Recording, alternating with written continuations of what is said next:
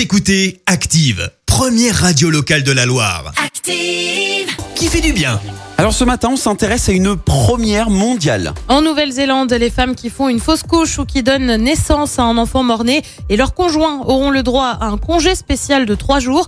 Une nouvelle loi vient d'être votée par le Parlement. Ce congé payé euh, qui a été adopté mercredi soir évitera aux femmes euh, de se mettre en arrêt maladie. La députée travailliste Ginny Anderson a expliqué euh, que la mortinatalité survenue soit pendant la grossesse, soit pendant le travail devrait être reconnue comme donnant droit à un congé de deuil dédié, alors que les fausses couches et les naissances de bébés mort-nés sont encore globalement des sujets tabous.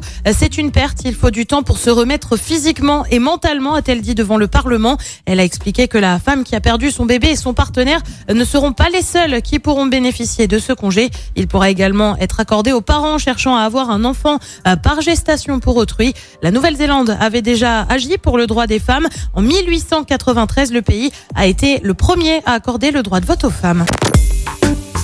Écoutez Active en HD sur votre smartphone, dans la Loire, la Haute-Loire et partout en France, sur activeradio.com.